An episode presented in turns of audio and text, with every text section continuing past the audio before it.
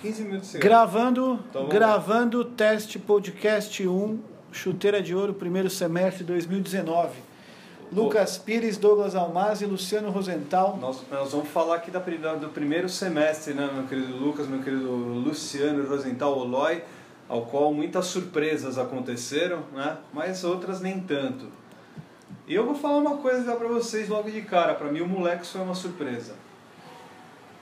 Moleque surpresa que estava na fila 5 anos. Nisso você pode também Ah, e não, colocaria. e não só isso, eu falo assim, o moleque vem de vários vice-campeonatos e algumas eliminações. Morrendo na praia. Um só, é, Recentemente um, né? recentemente um. Então uma eliminação. São, em 5 anos, três vice. Certo. E... Mas sempre é favorito. Isso, com certeza, ele é sempre apontado. Vamos lá, ele é, ele é uma, uma Alemanha, por exemplo. Ele apontado. Sempre chega bem Uma considerado. Itália, um Brasil, ele vai sempre ser considerado um dos favoritos. Mas o que pra mim é surpresa é o quê? Os anos que ele não ganhou e também a entrada do- de um novo técnico. Aliás, não é um nosso, não, não apenas um novo técnico, mas também um técnico que, é, digamos assim, Mudou não a é, cara. não, não é a característica do moleque. Sim, mudou a cara do Ter um treinador. Por isso que ele não dirigiu Moleques antes. Porque o, o pessoal do Moleques, alguns tinham meio receio do estilo da Cal. Mas o da Cal mostrou que ele é, ele é um super trunfo, né, cara? Então, mas espera lá, qual é o estilo da Cal? Que a É gente- mais aí- recuado. Mas então, mas a gente brinca bastante que ele é retranqueiro, que ele. ah, sei lá, às vezes ele joga excessivamente. É, não, não tem um contra-ataque, aliás, não tem uma, uma jogada criada, né, não sai, com uma bola no pé e tudo Joga a mais. base de contra-ataque. Basicamente isso. Então, a gente está pensando no. Mas quando ele dirige times mais fracos, Depende, você considera um, um fora de série mais fraco que quem? ele era mais fraco que, se você for pensar, esses times considerados Moleques, favoritos. Norte Soma, Catado. Pe- Até Peneira na época, né, que o Peneira na dirigiu o Fora de Série. né, tinha realmente algumas equipes. Realmente, Fora de Série, em relação às equipes, era um pouco ma- é, era inferior. É, Mas. eu acho que ele se torna retranqueiro dependendo das peças que ele tem. Acho que é aquela velha história. Você tem um elenco que dá pra marcar em cima, dá pra atacar, dá pra construir jogada, acho que ele é capaz de fazer como ele mostrou agora. Agora, quando foi que a gente viu ele com um elenco desses antes? É o, é o, me- é o, é o Hã? mesmo. com o Cave. É, Isso é verdade. E outra, é, seria também talvez o mesmo caso que o seu atualmente, né? Você que no- lá naquela fase romântica do chuteira dirigiu equipes Elefantes. folclóricas como Elefantes de Pegamos, é. Toque me. Invictus, né? Toque me voe, você dirigiu muita, muito time folclórico né? do Chuteira de Ouro e agora você dirige uma máquina que é o Baixada de Munique. O Baixada de Munique que não é uma surpresa, tá? Já que a gente está falando da- das surpresas do primeiro semestre e das O- não surpresas O também. Moleques é surpresa para todo mundo? Pra, não, eu acho que para todo mundo não vai ser, duvido. Não, não Como acho que é surpresa. Acho que sim. Pra mim a surpresa foi ter ganhado do- nós somos por 5 a 1 Sim, perfeito. Isso foi surpresa. Perfeito. Ser campeão depois disso não é surpresa nenhuma. Concordo. É um time de semifinal Mas final. isso já foi e na um- semifinal e final. Na semifinal se, mo- se mostrou uma grande surpresa. Principalmente na semifinal. Né? Isso, no, no 5 a 1 do nosso som. O Baixada, Não. acho que era favas contadas que Era todo favas mundo contadas considerava. E, que uma, e uma decisão. Aí a surpresa é o Invictus na, na Na- final. na final. Né? Com é certeza surpresa. o Invictus é, é, é a grande surpresa da, da Série Prata. Se a gente for pensar em todo o histórico de Série Prata. Primeiro, o Invictus se eh, jogou a prata há muito tempo atrás e agora de uma forma recente bateu e voltou. Tá? Segundo, times históricos que jogam a Série Prata, que não, não chegaram até o estágio onde o Invictus chegou. A gente sempre vai lembrar do Rastime, não tem como. E quem caiu da ouro também. Ok, os que caíram na Ouro, o, o Star Fox era um time forte para bater Prata, e prata. voltar, né? O quê? Starfuck jogou prata agora. Não, ele tá falando que ouro. caiu da Quem ouro. caiu da ouro e jogou a prata esse semestre. Isso. Era forte candidato. Um caso era o Que não chegou onde o Invictus chegou. Isso. Um caso era o Star Fox, o outro era o Real Madruga. O Real Madruga, ele parou justamente por causa do Invictus, senão era ele que estaria na, na decisão. E por incrível que pareça, o Star Fox também ficou com, no caminho por causa do Invictus. Então, é, é, deram um azar de ter caído no grupo do Baixada de Munique e do Divino, tá? Porque aí era, eram paradas muito difíceis, tanto para um quanto para outro. Então, o Invictus, no fim, no fim das contas, ele consegue ser a grande surpresa da prata e se bobear, a grande surpresa da Liga Chuteira de Ouro no primeiro semestre, justamente por seu patinho feio, que de repente é, ultrapassou aí vários times que tinham mais tarimba e ficaram, a, ficaram para trás e o Invictus foi lá para cima. É, o Invictus não fez uma primeira fase normal, brigando naquele grupo que era tudo igual, pela primeira posição, e no mata-mata é que se mostrou de fato um time dizer de chegada, mas tirou Starfucks e Real Madruga, dois candidatos favoritos que a gente colocava. Então, chegou pelos méritos próprios, não teve moleza no mata-mata, não tem nem como falar isso. O Invictus é a grande surpresa pro lado positivo, não só da prata, mas Não, acho que da, liga, toda. Da liga. É, não, Da então, liga mas só toda. falando isso, não é que o Moleques é uma surpresa negativa, tá? O Não, Moleques que também você, é uma tem, sur- surpresa. você tem surpresas negativas, como você já Não. citou o Haas, É pra mim era isso. uma negativa. Boa, boa. O Moleques, pra mim, é surpresa positiva. Também, É. Campeão. Negativo na prata foi o Haas, que foi um semestre, se não caiu, agora eu nem lembro se foi rebaixado. Não, não foi. Não, não foi- caiu. Na última rodada ele, Não caiu, ele caiu escapou. Caiu Olímpico. Caiu Olímpico. Porque caiu quando Outro, caiu outro que foi uma surpresa negativa, né? Acabou sendo, no fim das contas, porque começou com uma, com uma boa expectativa, assim como o site de Perdizes, né? Começou com uma boa expectativa pelo elenco que tinha, mas é um elenco que nunca formou uma equipe, né? Nunca formou um time. Então, se você não tem uma base, meu amigo, já era, né? É, Não, e e- o set de perdizes, como e quem- sempre, E quem tá subindo e quem está subindo da, da bronze está mostrando base. Né? A gente pode até já, Bacana, já, já passar bacana, futsamba. futsamba. Times que, times que são muito fortes. Fez né? final, né? Tecnicamente. Joga fácil. São times, times fácil. muito fortes, cara. São times muito bem estruturados. Ou seja, quem está na prata hoje quem está na prata, na prata hoje vai sofrer demais com, a, com os times quem que estão chegando aí. E, não é, e, e a surpresa talvez foi não ter visto bacana na final da, da série Da série bronze, bronze. mas ele. Mas parou para um futsamba que também não é nenhuma surpresa. Eram os dois estadual. favoritos, né? Se enfrentaram o na Fut série. Samba que bobeou pra você ficar em segundo no grupo, acabou pegando bacana na semifinal. Mas ali quem ganhasse, tirando lógico históricos a favor do bacana, quem ganhasse ali tinha grandes chances De ser de campeão. ser campeão. E acabou sendo o Fut Samba com todos os méritos. Não é surpresa o Fut Samba ser campeão. Nem um. Nenhuma. Era um- Surpresa, acho um que time foi pronto. o placar da final para mim. Sem Um gol, um gol só no, no- no último lance do jogo. Você esperava mim, mais gols? Eu esperava mais gols. Com certeza esperava É, mais gols. Para mim não me surpreende o placar porque mesmo sendo duas escolas ofensivas, tanto o futsal quanto o joga fácil, a, a, a mudança para a quadra 14 ela faz com que o, não só o estilo de jogo mude, mas o psicológico também, porque você começa a pensar o que mais em marcar e se poupar para os 50 minutos, mais a prorrogação, possível prorrogação, ao qual você tem que é, subir e descer, subir descer numa quadra que é larga, na, é, é, a distância dela é muito grande, né? Então esse é o, acho que é o foi o grande problema do, das equipes que foram dessas duas equipes que foram jogar na quadra 14. Uma, tem que mudar o estilo de jogo deles, porque eles só jogavam na quadra pequena, e aí o psicológico muda também. E vamos lá, ó, o Perret trabalhou bem, trabalhou bastante. O Ferrugem não trabalhou tanto, mas quando exigido também foi, foi muito bem.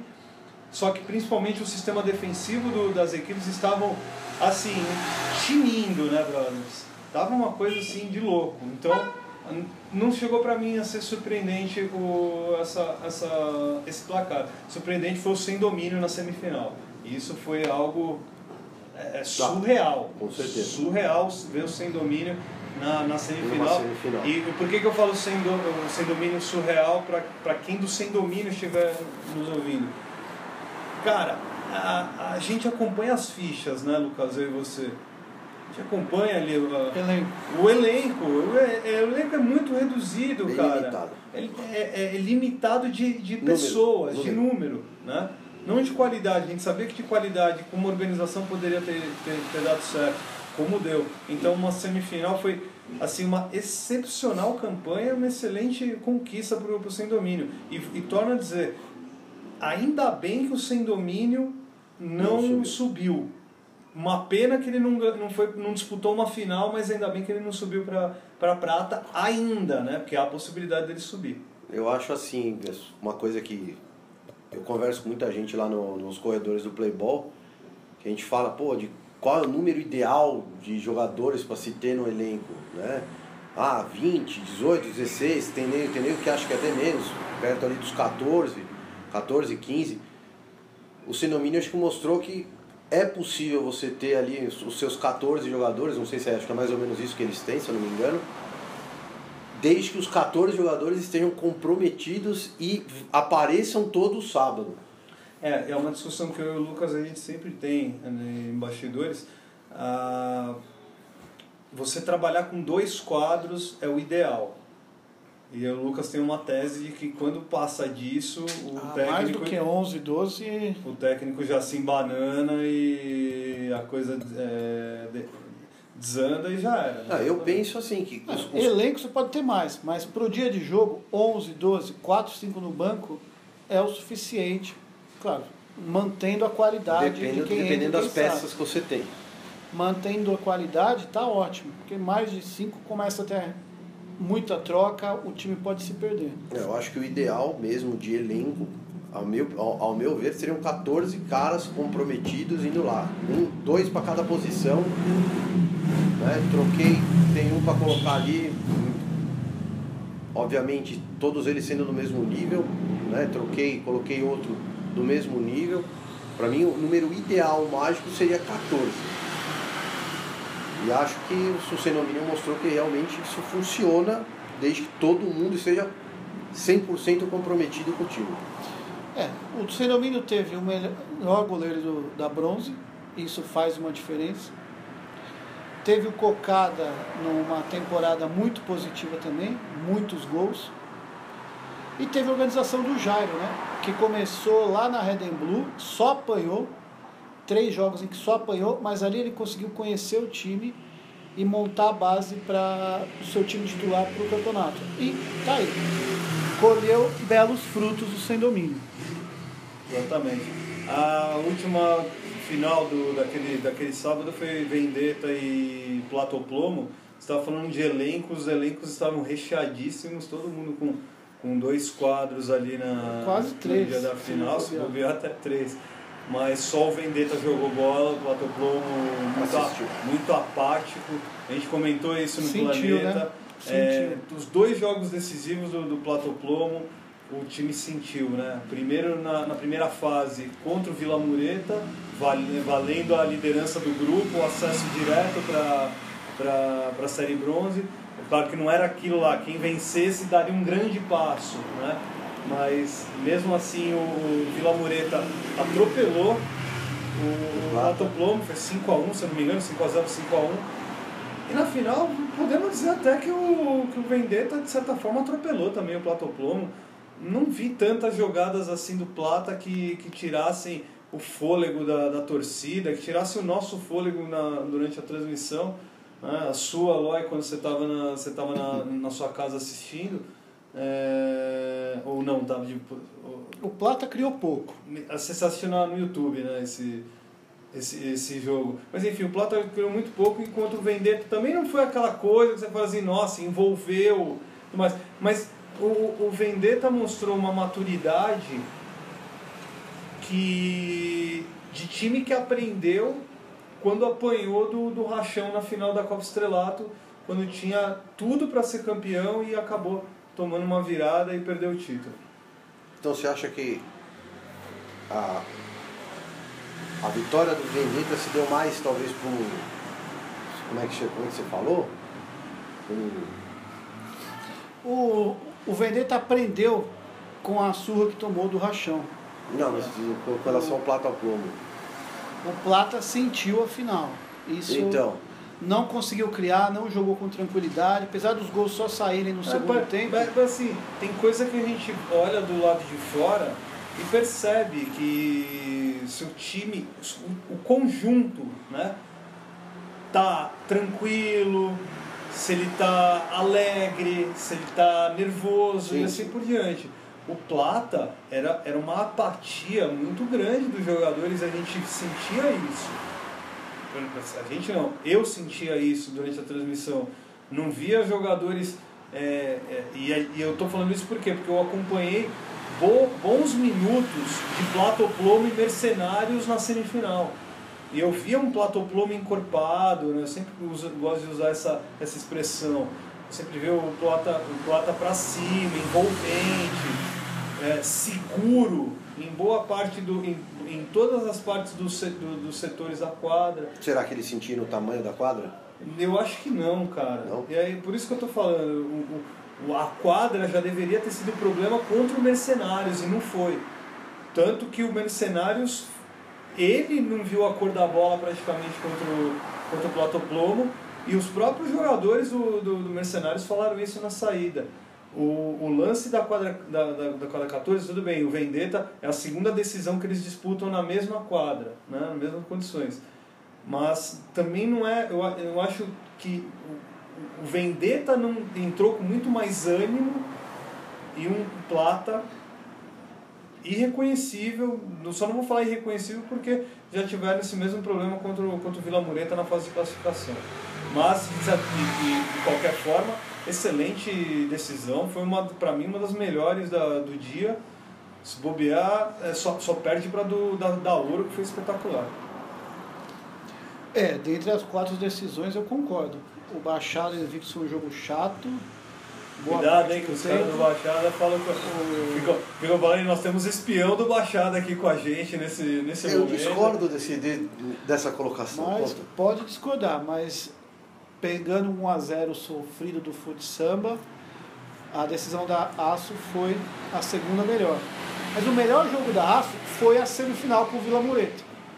Vendetta e Vila Mureta. Esse foi um jogo espetacular, só decidido no shootout. E quem passasse estaria bem representado e o Vila Mureta acho que teria mais chance de ser campeão em cima do Plata também, assim como foi o Vendetta. Então, pode até pensar numa decisão antecipada ali, o Vendetta e Vila Mureta. Exatamente. Bom, moçada, isso aí, alguma consideração a mais ou a menos? Não? Então tá aqui, Luciano Rosenthal, muito obrigado, meu querido Loy. Lucas Pires, maravilha ter a sua presença aqui nesse, nesse podcast experimental sobre as decisões do dia 29, tá? Dia 29. Próximo experimental, parte 2, nós vamos falar das decisões das outras divisões, Chuteira Girls, Chuteira 5, Copa Estrelato, que teve aí recentemente o Panela campeão, e também é isso. Até a próxima podcast, meus queridos.